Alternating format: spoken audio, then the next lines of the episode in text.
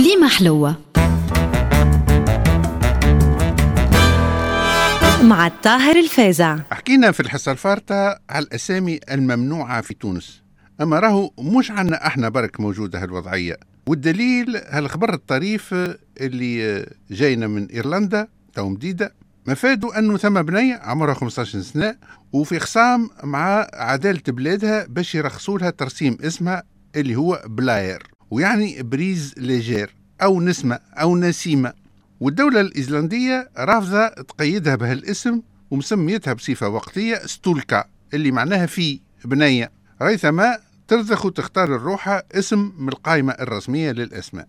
وبطبيعة الحال الطفلة هذه حياتها بكلها مشاكل بدءا من أقرانها في الدراسة اللي شيخين عليها ومدورينها لها كيفاش اسمها بنية. حتى مشاكلها اليومية مع السلطة والبنكة وجواز السفر اللي يحلوا لها كل مرة قاضي بحث كيفاش اسمها بنية.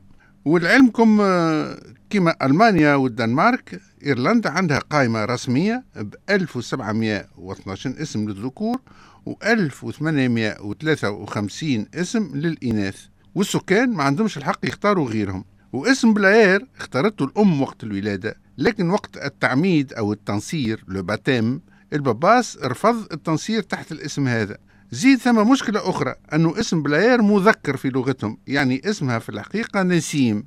والبنية وأمها شادين صحيح في هالاسم والحجة متاعهم أنه الكاتب الإيزلندي ألدور لاكسناس الفائز بجائزة نوبل للأدب مسمي بطلة كتابه بلاير. وتوا ما تبقى لهم كان يرفعوا قضيتهم لأعلى سلطة في البلاد اللي هي la cour suprême.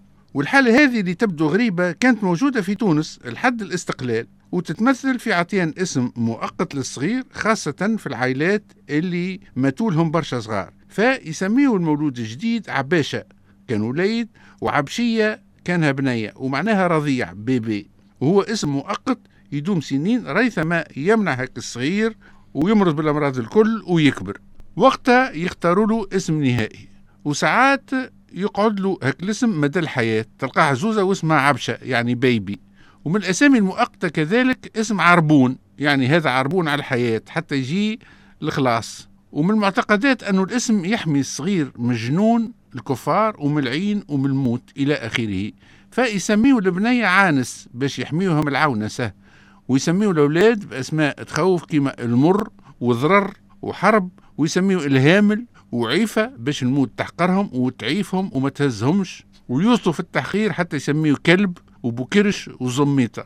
وكما يموتوش هاك العباشة والعرابن يسميهم ناجي يعني نجام الموت ولا العايش والعايشي والعياشي. وبالنسبة للعائلات اللي جاوهم برشا بنات على روس بعضهم يسميوا الرابعة وإلا الخامسة حدة وإلا حدي ولا حدهم.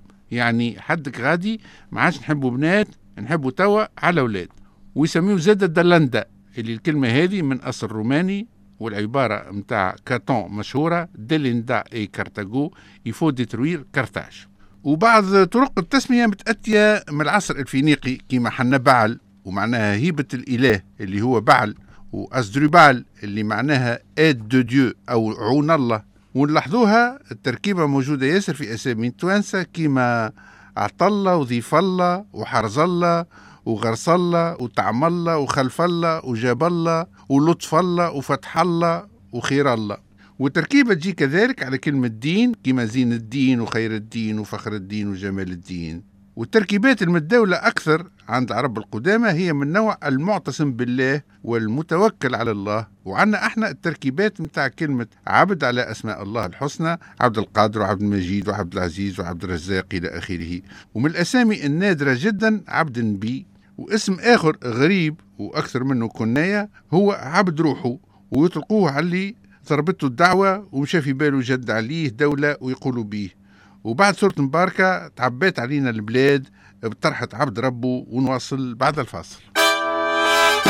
كليمة حلوة. مع الطاهر الفازع.